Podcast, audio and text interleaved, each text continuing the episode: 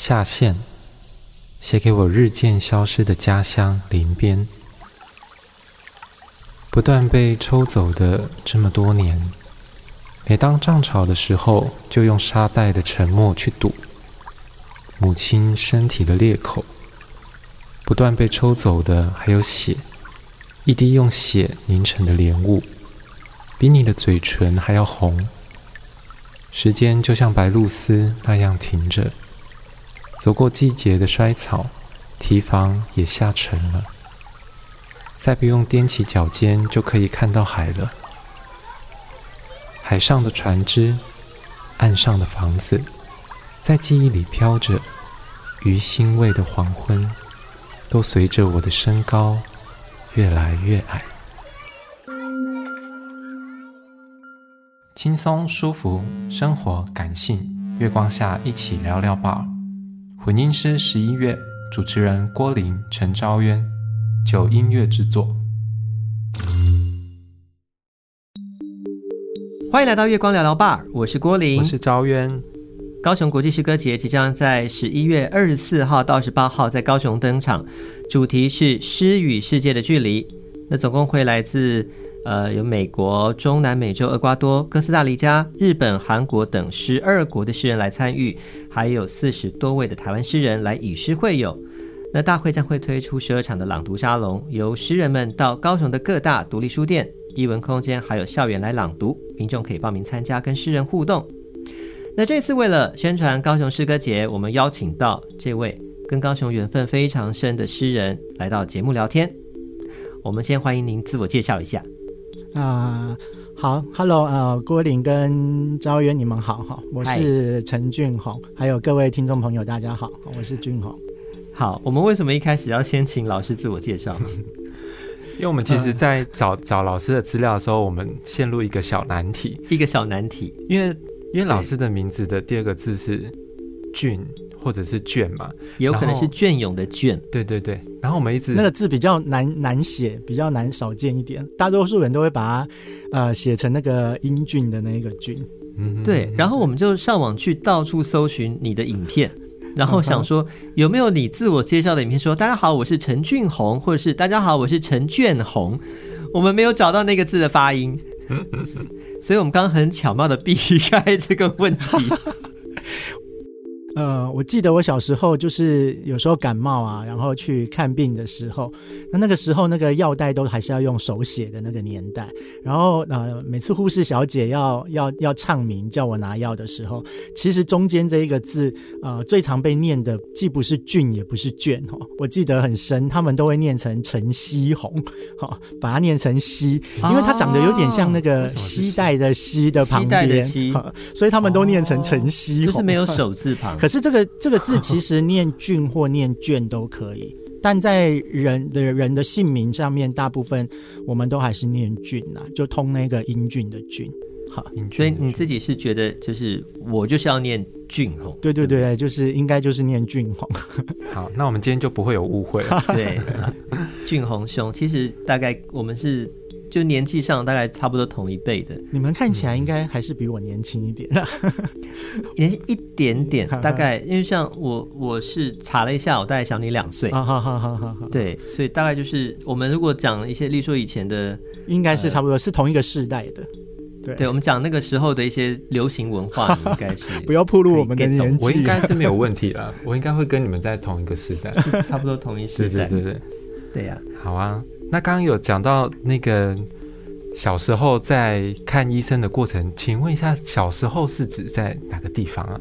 呃，我我是我的家乡在林边，那这其实是屏东县的一个小渔村小地方，但是我记得在大概十年前左右吧。这这个我家乡林边突然一炮而红，那原因就是因为它其实是当年一个很大的台风莫拉克风灾，也就是八八风灾的一个重灾区。嗯、高雄除了那马巷跟那马夏村跟小林村之外，其实林边也是一个重灾区。嗯哼，那呃，我有一首诗是写题目叫做下线，嗯、所以呃，包括从东港啦、林边啊，一直到嘉东这个地方，其实都是因为常年去抽取那个地下水，地下水。然后导致了地层下陷，所以当时我去写了这一首诗，哎，所以这个其实就是一首描写我家乡林边的诗。我对这首诗印象很深刻哈，就是因为其实我刚好也是查了这些资料之后，才发现原来俊宏是呃屏东人，嗯、然后因为我以前跟屏东也是有非常深刻的缘分吧，就是我以前大概二十岁左右，那个时候在屏东当文化服务役，所以就是到处都有我的踪迹，包含你刚刚讲的林边啦、佳冬啦，因为那时候等于是去做各大乡镇的特色，比如说林那边的是莲雾嘛，莲雾黑珍珠，哎，嘎当的是超黑嘛，类之类似这样子，所以那个时候啊，包含到东港那里，那个时候很红，就是黑尾鱼，黑尾鱼。对，然后我印象很深刻，就是我在那里，就是只要是夏天的时候，嗯、我们骑摩托车，可能要经过双园大桥，然后到那个那边那个地方去的时候，会发现一整路是淹水的。对，没错，包含。乌龙包含东港什么整个哇，那个水乡泽国真的从那个时候我就知道啊，原来水乡泽国是这么用的。但是怎么会平常也淹水？它就是大概七八月，只要午后雷阵雨，它只要它因为地势低于海平面，对，所以它大概只要不用台风也不用大雨，它只要是大潮。对，就是涨潮的时候，稍微过猛的时候，就基本上路面就会小淹水啊。那就更不要讲是大雨或者是台风。对，那个印象太深刻了。所以你刚刚讲到下线，我就哇，完全回到当时的记忆，就是那个雨后的泥泞啊，以及那个水真是淹到，例如小腿肚这么高。对，大概就是平常就会淹到脚踝。对，那淹到小腿肚也是很常见的。对，但现在有比较好一点了吗？其实我自己印象最深刻的就是我从小到大，我对我自己的家、嗯、学校还有家乡林边最深的记忆，就是像国林讲的，就是不断的在淹水。对，那那个时候呃，我觉得很有趣的哦，就是像像像我的太太，嗯，她呃，她其实她其实。妈妈是很喜欢买卖股票，然后他从国小的时候其实就会跟着他妈妈，就是听股票、看股票，哦，然后所以这就就变成是他从小到大一个的记忆。可是对我自己来讲，我我从小到大很深刻的记忆就是我从。大概小一、小二甚至幼稚园吧，我就会看卫星云图了，就是我就会去注意台风的动向这样子。然后那它是要从哪一个地方登陆啊？然后它到底会不会造成引进西南气流？就是每次台风来，对我都是一种很大很大的担忧。就是每次台风来，我们的我的家乡林边，然后学校，还有甚至自己的家里面，几乎就是会。大淹水，对，所以那个其实是从小到到现在为止的一个，其实是一种焦虑跟跟恐惧。我想，当然，当然，家乡也是因为可能先天也失调，因为它的地势也比较低，然后又靠近海边，嗯哼，那可能，当然，我不晓得现在的状况怎么样了，但就是从你的诗句里面可以感受到，其实你对屏东这个土地是很有爱的。我是嗯哼，对，因为就是在从里面我就感觉啊，好深刻。尤其我上次看到一个诗句是“爱是日渐偏移的星星，有一天不得不离开的家园”，这句又会让我觉得有一点，就虽然你深爱这个家乡，可是有一天你还是选择了到高雄，然后后来就在其他的，嗯有点像异乡这样子的的概念去生活了。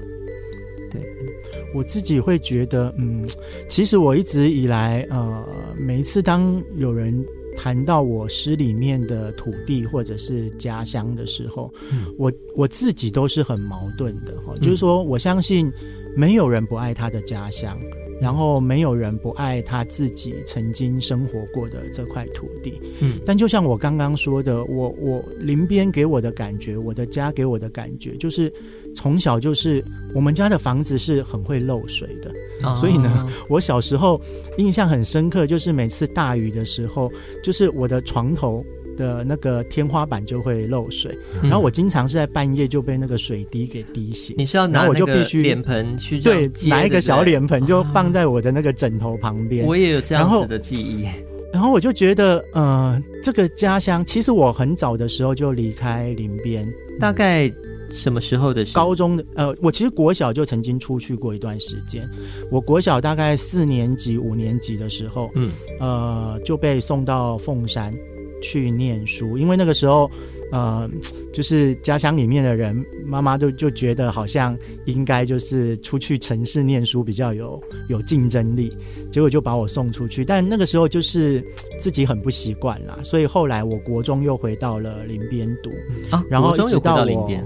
对对对，我是林边国中毕业的，嗯，然后到了高中的时候考上高雄中学，就就来到了高雄，嗯，然后一直到大学到了嘉义研究所，又回到了高雄，现在目前也在高雄工作定居，所以我其实后来就离开我的家乡林边，嗯，那我一直觉觉得对于 这个地方我有一种很矛盾的情感，嗯，就是我好像有一点。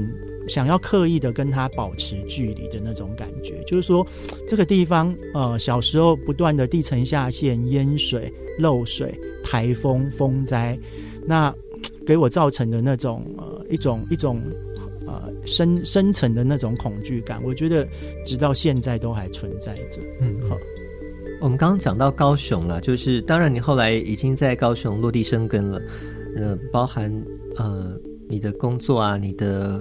你的家业全部都是在高雄，那，当我们就现在直接聊聊看，就是你对高雄的这个城市的感觉。因为我有看到一篇文章，你在讲你国中的时候有一个班导是国文老师。然后国文老师呢，他当时会带你们一群人从你的家乡，然后到高雄红总百货。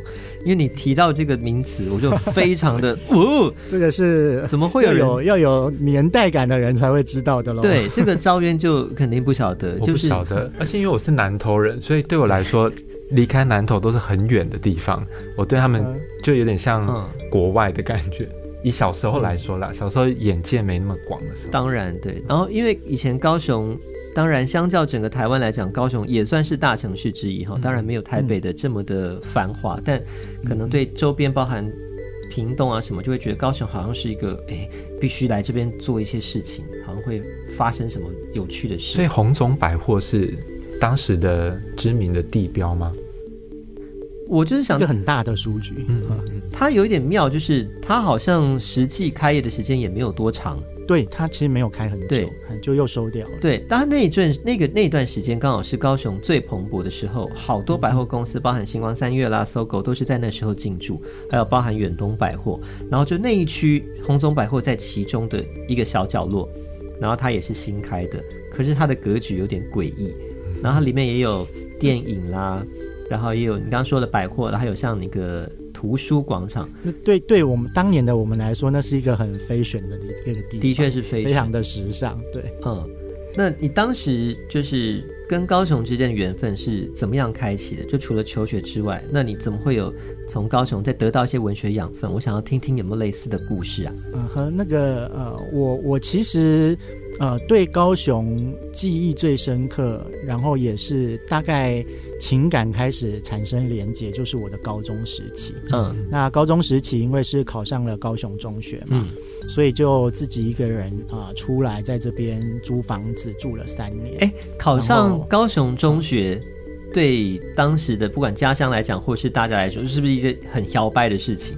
哎、欸，我。可是，可是对我来讲不会，因为我是吊车尾考上的，要他 还是考上了。因为我们那个时候，其实在，在在那种比较乡下的地方，我们都是能力分班嘛。嗯，那那一年我记得很很很深刻，就是那一年很刚好，那一年就是我们我们刚好我们那一班呐、啊，就是也是能力分班，然后班上都是任科老师的。孩子们、子弟们，哦、然后就就被凑成一班这样子，嗯、所以就是呃空前绝后的一个那个呃，就是那种那种好班，所谓的好班就对了。嗯，然后那一年我们考上第一志愿的也是空前绝后的多，哦、我记得好像有六个还是七个考上了高雄中学，嗯、然后也有考上台南女中的，也有考上屏东中学的，好、嗯、加起来就十几二十个这样子。那可是那个时候我考上雄中，其实老实讲我。我真的是分数并没有很高，嗯，所以我高中三年的成绩一直不是很好，我其实一直是很差的。你是说平均下来没有很好，还是平均下来没有很好？也是有一些是特别厉害的吧？例如说国文，哎、欸，我不敢说特别厉害，但是我其实从国中开始就很喜欢国文。那就好像刚刚郭林提到，就是我其实曾经。啊啊！写、文章有提到过的，我那个国中老师，他叫谢从荣老师，然后他其实带给我呃对于文学还有国文这一科很深的影响。那个时候其实吸引我的是他写字很漂亮，嗯，他的板书写的超级美的。然后因为我国小国中的时候有学书法，嗯，那我的书法老师刚好就是我们那一班的历史老师。他叫谢庆生老师，记得好清楚。所以不管是历史老师还是国文老师，他们两个人的板书都写的极极美，这样子。然后我一直到了大学的时候，我又碰到另外一个国文老师，对我其实也产生深刻的影响，就是蔡胜德老师。那他的板书也是写的非常美，嗯，所以我就觉得很特别哈。我这一路走来遇到了这三个老师，不管是教国文还是历史，呃，其实都写了一手漂亮的。那你有承袭他们的这个优点吗？您现在的版，我后来后来后来，因为就是还是要还还是要那个呃。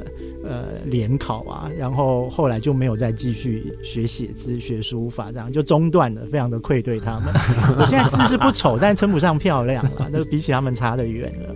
那我刚刚呃，郭林有提到那个红总百货，对，我其实还记得另外一间，就是记忆很深刻的书局，就是我高中三年成绩不太好。那应该要怪那一那一所书局，因为我我我三不五时就会跑去那边窝在那里看书。嗯，就是火车站前面有一家叫做光统书局。哦，我记得光统还是光南呐？光统不是光南哦，光，光南是卖唱片的，它是光统书局。它就是在现在的好像肯德基的旁边那那边吧。但我印象中，那不就是卖一些光统文化广场？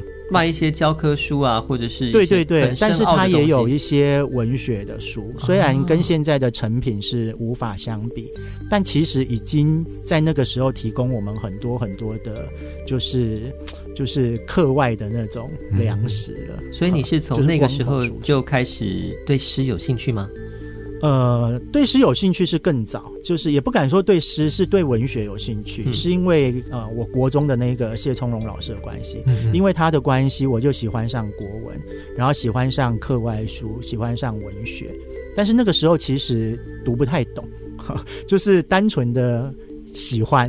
黑白，然后可是读不太懂。嗯，那一直到高中的时候也都还是如此。但是就是自己会去找很多杂七杂八的课外书来读。嗯，那我我印象很深刻的是，呃，就是在读熊中的时候的光统书局。嗯，好，曾经在那边读了很多很多的书，这样子。光统书局现在现在不晓得还在不在哦？没有，早早早就收起来了。哦，所以如果我们这次因为是为了推销高雄诗歌节，也想要邀请大家来，这个早就大家应该。是没有办法去参观的。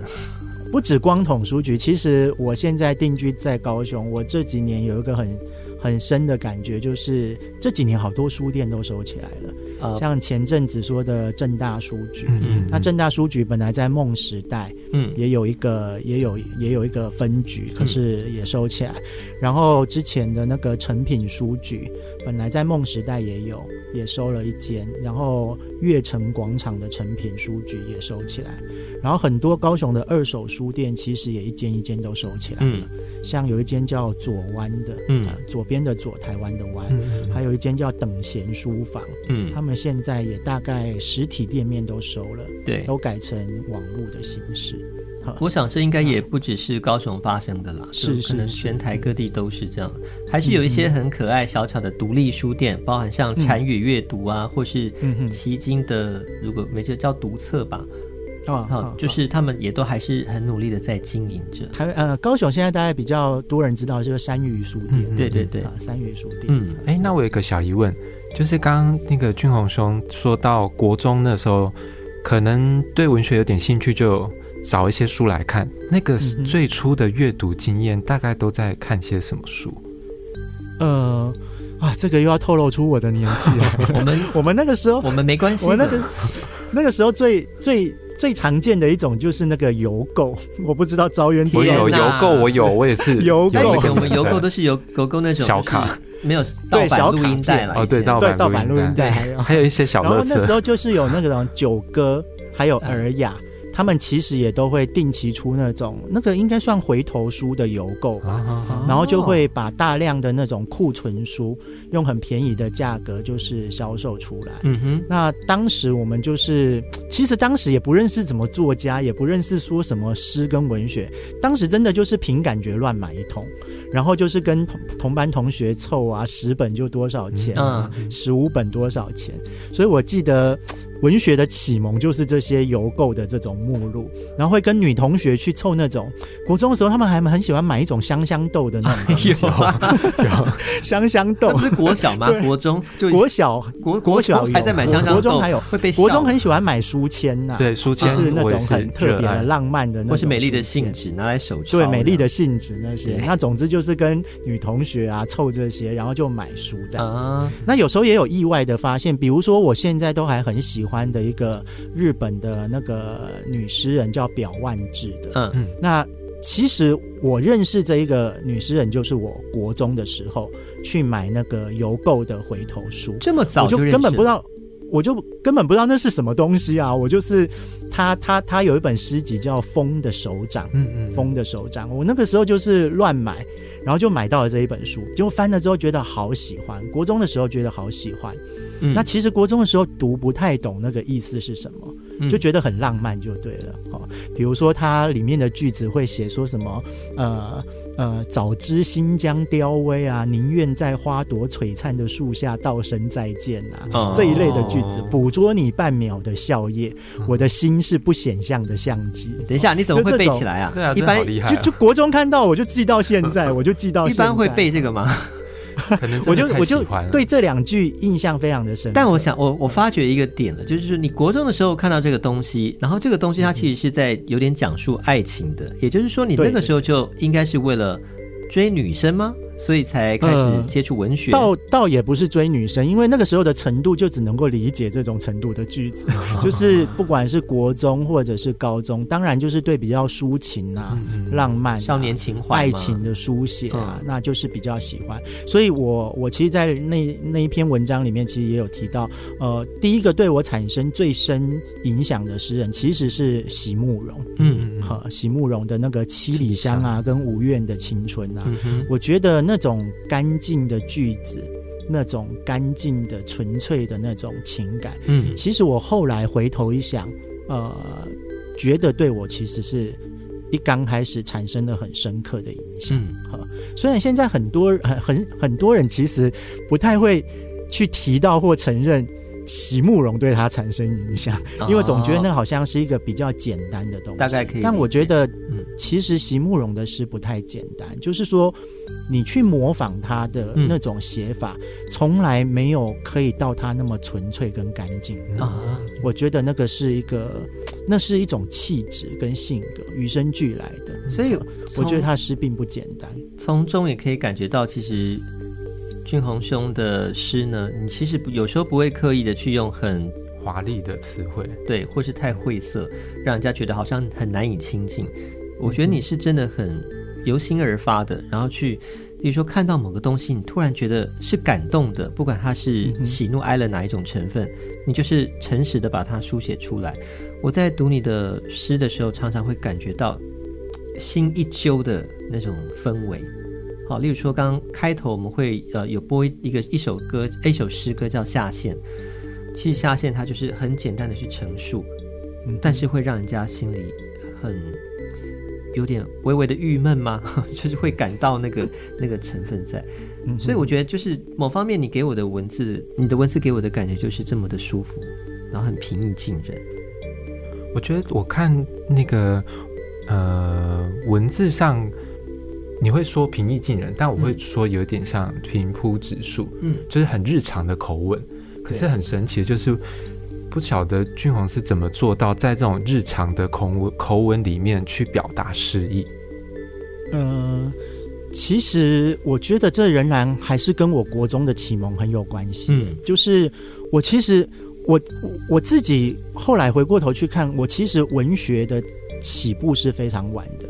相对于我同时期的那种所谓的文青们，国中启蒙还算晚吗？呃、你觉得？呃，那个时候其实我并不知道诗跟文学是什么，我并不太知道，我并不明确的知道我那个时候到底在干嘛。嗯，我只是喜欢我的国文老师，写觉得他写字很漂亮，嗯、然后我也蛮喜欢他他上课，然后我就去读一些他提到的课外书，嗯、但我其实并不特别喜欢。就像我刚才讲的，我其实读不太懂。嗯，那我没有特别的爱或喜欢或讨厌什么的，我就只是偶尔会持续的去做这件事情。那我真正的去写作其实是很晚，是到了大学四年级，甚至是到了研究所。所以我觉得，其实像我我我呃，当时我在读大学的时候，研究所的时候，遇到一些志同道合的朋友们，我都发现他们都好早就就知道了自己是。是很会写文章的人，比如说他们小时候就会去参加语文竞赛，那或者会去参加文学营，然后就开始得文学奖。那可能高中的时候就已经开始备受瞩目了，等等的。但我其实都没有。好，那我其实对于我来讲，我一刚开始国中的时候，我就是喜欢听流行歌。嗯，我觉得流行歌曲。呃，对我的写作产生非常大的影响。好，像流行歌，好我们来讲一下当时的流行歌。你喜欢的是？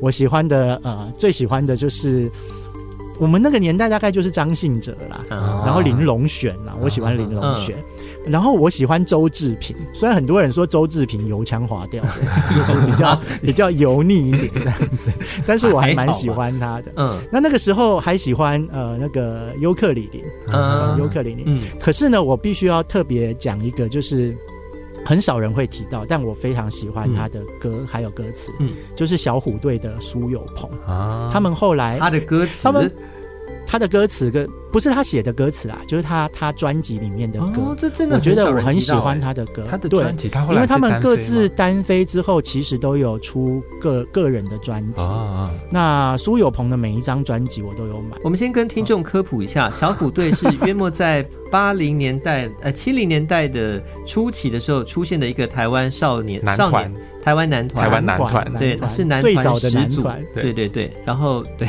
有 吴奇隆。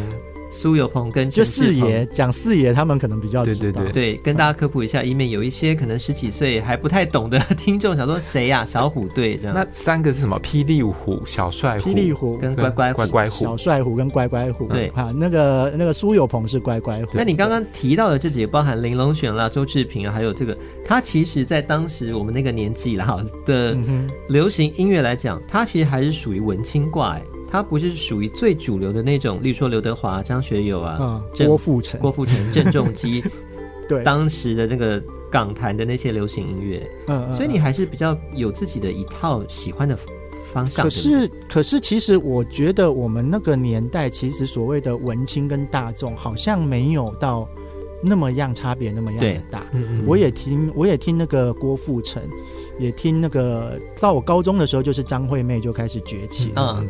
那张雨生啊什么的，所以我觉得其实都听啦。嗯，但是我自己比较喜欢。其实我这其实这个只是国语流行歌曲，我觉得对我影响也很大的是所谓的老歌，嗯、不管是台语老歌。还是国语老歌，因为我我们那个国中跟高中，尤其是高中到大学，台湾的那个好乐迪正在崛起，嗯、就是 KTV，所以呢，我就经常去唱。你为什么在笑？因为我们 我们上礼拜才去唱歌，而且我觉得我们今天聊很多东西都是那个年代开始出现的一些东西。对，就是、很流行哦。对你刚，我我们刚刚已经讲了邮购啊，小虎队、好乐迪，就是会让现在很多年轻人一头雾水的东西。我不管，他们要去做功课。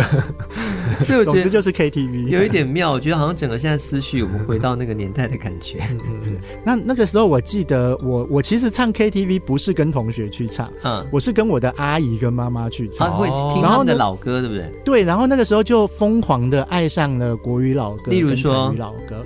比如说，呃，台语老歌有一首我非常喜欢，比较少人提到，叫《秋怨》，秋馆哦，没听过。秋怨对，然后我也很喜欢那个江蕙曾经翻唱过的《翠心暖》，哦，就《碎心恋》，这真的都他的原唱好像是李茂山，嗯，我不要再讲大家不认识的人。然后国语老歌我很喜欢邓丽君唱的一首叫《心生泪痕》啊。哦，你这个真的都是非常的，我们还要稍微。然后罗大佑有一首那个《爱的箴言》，可能大家比较知道。嗯，大家比较熟悉。爱的箴言，我觉得那歌词也写得非常非常的好。那我觉得这些流行的歌曲的歌词，其实深深影响你很深。对，就我不喜欢用太过于拗口或者是艰涩的表达。嗯嗯嗯，那我觉得打动人心还是最主要的，所以我也不太会去做那呃形式实验啊，或者是太前卫的东西。那你会比？我觉得应该不至于吧。我觉得不管是诗还是文学，就是我觉得。打动人心还是最重要的。那我请问一下，你当时既然也是听流行歌长大的孩子，那后来你也开始接触文学，那你怎么没有选择是，例如说写歌词，而是选择比较更 更转换一点的写诗？这是什么样的一个心态？这个可能就要提到我自己个性的关系，嗯，因为。因为我是单亲独子，嗯，就是呃，妈妈一手把我带大，然后我没有任何的兄弟姐妹，嗯，然后加上呃，一刚开始提到我对那种小时候对于自己家还有家乡的那种经验，嗯，我一直觉得这个是很很后来有人突然跟我提起一句话，我之前从来没有注意到，就是后来有一个老师吧，我记得好像是一个老师辈，然后他。他在聊天的过程里面，他突然跟我问了我一句话，他说：“俊宏，你自己有没有发现到，你总是给人家一种距离感？”嗯，然后我就觉得，嗯，呃、我从来没有想过这个问题。但是他说：“他说你虽然看起来很亲切或什么的，但是你好像有一道界限，或者是一道防卫，就是接近到那边的时候，就再也进不去了。”嗯，那总是会有一种距离感，就是说你好像。不太能够进去到你很内心、很内在的世界里面去。嗯，那我后来自己反省了一下，好像真的是如此。我好像再怎么亲近的人，我我都会跟他有一种距离感。嗯哼，所以这个可能也跟我的写作有关系。就是说我不会，我后来没有直接去写歌词或什么。就是我觉得诗这种东西，嗯，还是要有一点密码，对不对？就是就是它是属于我的秘密，嗯，就是我的秘密。对，就是我我其实蛮怀疑谁读的东西的。对不起，就是说，我觉得诗这种东西，就是就是它是每一个人的秘密。那我我我可以用这种方式怎么讲呢？就是很暧，造成一种很暧昧的状况，就是好像有些东西我讲了，嗯嗯，但是那个最核心的东西。永远不会有人知道。啊！那我觉得这个是在文学里面只有诗可以做得到的一件事情，所以就但是流行歌曲就变得太太直接了，嗯，它必须让人家懂。那我还是需要诗，我觉得诗对我来讲也是一种保护，嗯，但我好像又想要想要说些什么，嗯。但是我又没有那么想有一点距离，嗯嗯，那所以我就是选择了诗这种东西，很自然而然的去选择了诗这样的东西。嗯，原来如此。诶，那刚刚提到诗，好像它，你你刚刚丢出一个疑问，就是真的大家读得懂诗吗？对不对？那那我有点好奇，如果说现在有从未接触诗的朋友，都觉得诗很难懂，可是又想让他。有想分享诗的世界给他的话，你会怎么带他进到诗的世界？呃，这有点复杂哈。我刚刚那个那个说法，其实倒不是因为狂妄跟自大了，而是说我对于现在我们是不是需要诗这个东西，甚至是文学这个东西，我觉得有一点怀疑。就是我一直觉得我们现在的社会气氛太过于，因为诗是一种对我来讲，它是一种安静的、嗯，内在的、私密的。甚至是有一种无法理解的那样的一种存在，就是说，一个人会去写诗，我觉得他正是因为不理解到他自己是什么，嗯，所以他去写诗。好，那诗里面有一种我们说不清楚的东西。我其实很喜欢蔡康永一个主持人，嗯、蔡康永，这个不用解释了。蔡康永现在没有在台湾没有节目啊，我怕大家不认识他。他大概跟小虎队同样的年代的，是不是？他他他他其实下过一个诗的定义，我自己非常的喜欢。嗯、虽然他可能不是严格意义上面的文学作者这样子。那他说诗是什么？诗就是那种说不清楚的东西，嗯，或者不应该被说清楚的东西，嗯他觉得这个是诗。我觉得这是到目前为止我我我自己对诗最喜欢的定义。那我觉得诗里面永远有一种呃不清不楚的、无法理解的那种东西。嗯但是我觉得对对现在的人来讲，我们正是好像对什么都太清楚了。对，我们现在好像啊、呃，每个人都知道真理是什么，每个人都知道正义是什么，我们好像都一清二楚。我们的问题只在于觉得为什么别人都不知道，嗯，所以这是一个充满了争执跟喧喧嚣的一个世界。我也的一个常常这样的一个环境，嗯，所以我觉得现在我们真的还需要这种诗或者是文学嘛？我觉得这个是因为这个是我刚刚说，呃，我觉得现在大家读得懂诗嘛，其实背后真正的意义所在。嗯，那呃，刚刚昭渊有问到说，假如说都是没有接触过诗跟文学的人，呃，怎么样开始第一步？我记得有一次，呃，伯克莱去找我写一个小小专题，里面有一个问题就是高中生问的，嗯他说，呃，老师，我对写作很有兴趣，但是我不太知道，呃，我应该去写诗还是散文还是小说？那我应该要怎么样确定？那那个时候我收到这个问题的心里面的 OS 的第一声就说：“我觉得那你不要写好了。”哎，为什么？就是假的你，可以这么就是我觉得呛吗，老师？当然我没有这样子回答，但是我内心的 OS 是这样子，因为我觉得你只要是一个对文学有兴趣的人，你怎么会不知道？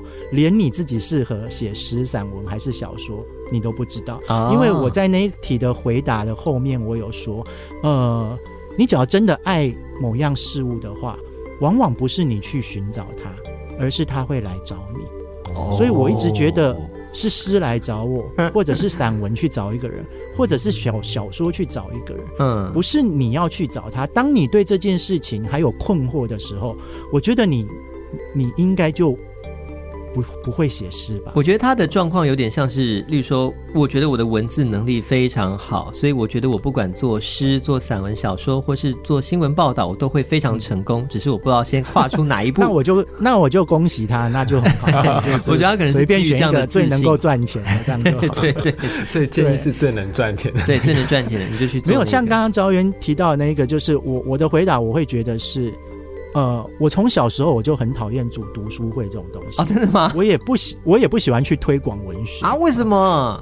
因为我觉得这些都不必要。我觉得你只要是一个喜欢诗、文学或者读书的人，他会来找到你。哦，就好像是一个人写出了什么样风格的作品，我觉得那个也不是他决定的，嗯，而是风格会来找到他。我们正在推广高雄诗歌节，您知道吗？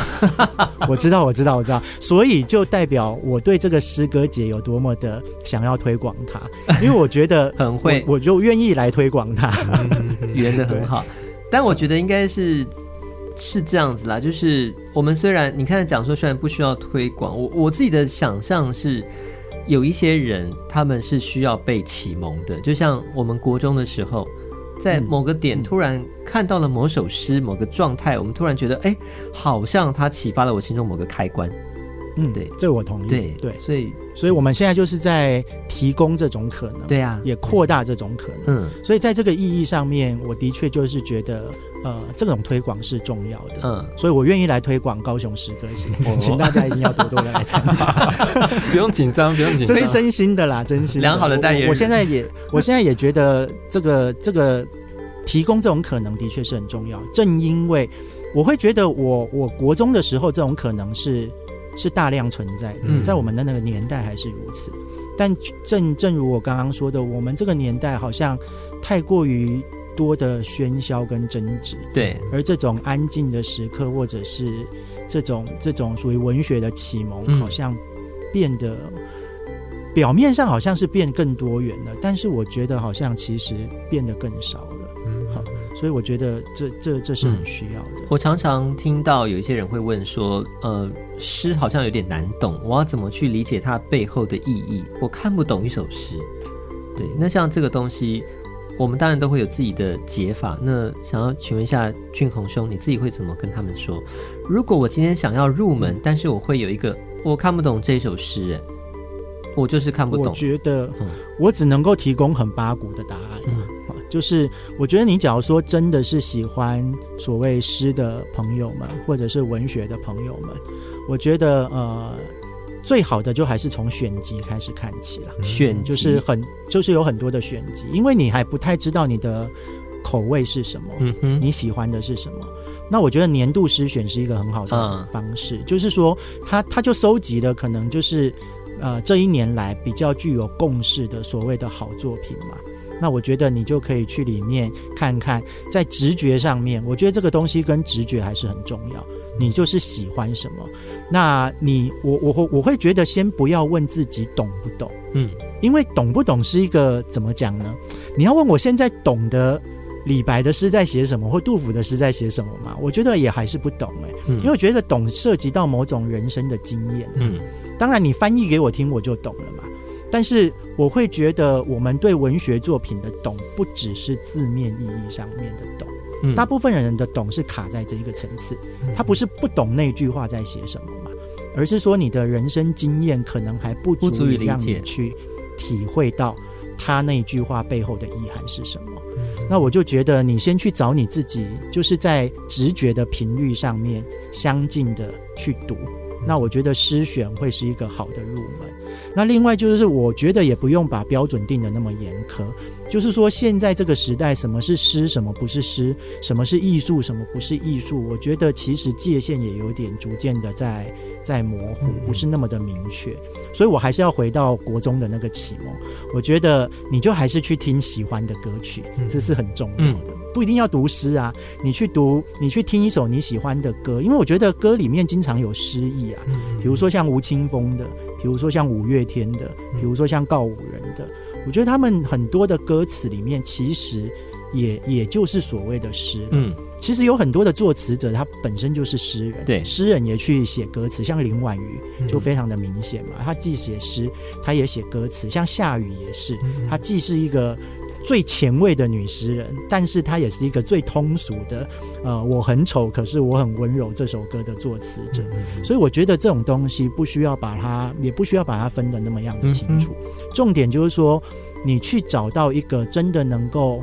呃，击中你内心的，嗯，或者是打打中你内心的那个东西，嗯，那即使那个东西不是语言跟文字，我觉得都没有关系。嗯嗯，好，我觉得这这比较重要。我觉得刚刚提到诗选，有一点像是，如果你还不会选择营养的食物，你先找个。营养师帮你煮好一餐，对对对，对，至少你吃的东西确保是都是营养是好的，对，然后再是均衡的，对，再从中去挑选自己喜欢的食物到底是哪一种，玉米或者是三色豆或者是对对对对，籴吧，绝对不要有三色。豆。那讲到食物了，对，绝对不要有三色豆。那高雄有什么好吃的东西？对，我们这次是要推广嘛，所以当然就是希望大家都来。高雄来读诗，然后来吃吃高高雄的食物跟逛逛景点。嗯、我们来请俊宏、呃、俊宏老师来推荐一下这个哈，因为我自己本身也很喜欢吃啦。那我就想说，那种什么时尚玩家啊，嘿或者是美食节目经常推荐的那个，我觉得大家 Google 都很容易找得到。所以你要我自己想要美食吗？对，我想要推荐我自己，我觉得好吃，但是现在还没有爆红的。但我又觉得这样推荐会不会之后我我自己就吃不到？不会，我们节目下 我推荐两间啊，收听率也推荐两间。我推我我推荐两间，就是都在梦时代附近，因为我我住在梦时代附近。哦，我只说我的老家呢，因为也是高雄嘛，我偶尔会回高雄，然后我我就住在前镇区港松啊瑞祥高中附近，所以其实很近哎，很近很近。所以老师介绍你就可以去吃。对，在梦时代附近有一家那个牛肉汤，非常的好喝，它是温体牛肉汤。台南人，然后呢，我我要对我要我要推荐这一家，就是我要告诉大家。不只有台南的温体牛肉汤是好喝的，高雄这一家完全不输给台南，哦、并且在价格上面更加的漂亮。天、哦，然后它叫做福利牛肉汤，福利是幸福的福，利是那个呃利益的利加草字头。哦、好、呃，就是那个利马士利的利牛肉汤，马士哇，你提到马士利，天哪，长腿姐姐，马力欧的利，长腿姐姐不是马士利。对，然后呃，福利牛肉汤我自己非常的推荐。嗯，那因为怕有很多的朋友可能不敢吃牛肉或不能吃牛肉，嗯、所以我推荐另外一家便当店。这家便当店是在那个好事多的对面，嗯，叫做秋华便当店。秋是秋天的秋，华是那个中华的华，嗯，所以秋华便当店。它的好吃的点是什么？它就是便它的好吃的点不是吗？哎，就是它其实是它其实是一个那个。它其实应该是一个一个像自助餐一样吧，陆配吧。现在是是讲哈，他是好像是湖南人还是还是哪一人人开的店。嗯，然后他的菜就是很够味，重口味的啊。然后你只要喜欢重口味的，我觉得很推荐秋华便当。好，就是你的，而且一定要十一点，十一点之前就去排队哦，因为十一点之后大概就是要排一二十个人。啊啊啊！嗯，是非常多人在排队。排队的自助餐名店。对对，所以如果大家推荐这样，然后我也推荐一间饮饮料店哦，太好了，就在秋华便当的拐角隔壁有一家叫山大河，山是山水的山，嗯，大小的大，河川的河，山大河，因为它好像本身就是一个茶行，感觉就很大杯，他卖的，他卖的，哎，它不是大杯，它是茶好。就是它的绿茶，是好的，或者是红茶，其实都是真的，就是那种冷泡的，然后很好喝。嗯，我觉得相对于其他的手摇杯来讲，比较健康一点。嗯，对，好哎，我就推荐这三间，这三间感觉都非常的可以，都在附近，就在梦时代附近，非常值得去吃吃看。因为它啊，当然那附近可能。就交通来讲的话，会稍微比较啊，也还好，因为现在有那个轻轨，有轻轨，对，对，现在有轻轨，所以其实还好，嗯、还好。到那边的话，应该是方便的，嗯、所以而且福利福利基本上坐轻轨可以到。而且如果你说好事多附近的话，因为那附近有呃台旅。那边可以，对对对对，台旅也在旁边，那边有书店，所以其实还 OK。就是总图也在家乐福啊，台旅、IKEA 都在那边。对对对对，大家也可以去高雄总图走走哈，那边现在也有乘风，不是乘风，嗯，乘风书店，晨风书店哦，对，晨风书店。哦，晨风青鸟，对，晨风青鸟也在那。他现在好像已经没有青鸟了，他现在已经没有青鸟，对，现在就反正那边有一个晨风书店，对，大家也可以去那里逛逛。嗯哼，对啊，所以欢迎大家高雄诗歌节期间到高雄走走。那我们这一次高雄诗歌节应该也可以捕捉到俊宏老师，对不对？呃，因为现在文化局还在安排详细的活动内容。嗯所以我还不太知道，就是我自己确定的场次，了解，可能还是要等他之后公布。好，对。那因为我自己本身就是也也要上课的关系，在在学校里面，所以我大概可能也只有六日，嗯，比较场次是六日的，一到五我可能就比较没有办法。了解，嗯，一到五可能就要去熊女捕捉你吧。是吗？欢迎大家来赶走吧。就 可是上课的内容恐怕就不是这个样子。没有，我们只是要物理性的捕捉，就是拿网哦，物理性的捕捉。没有了。那那追踪 IG 限动就可以。好啊，好啊，那就是搜寻陈俊宏就可以了，对不对？嘿，好，OK，那就请大家如果有兴趣的话呢，就搜寻俊宏兄的这个 IG 以及 FB 专业，来多多认识这位诗人啊。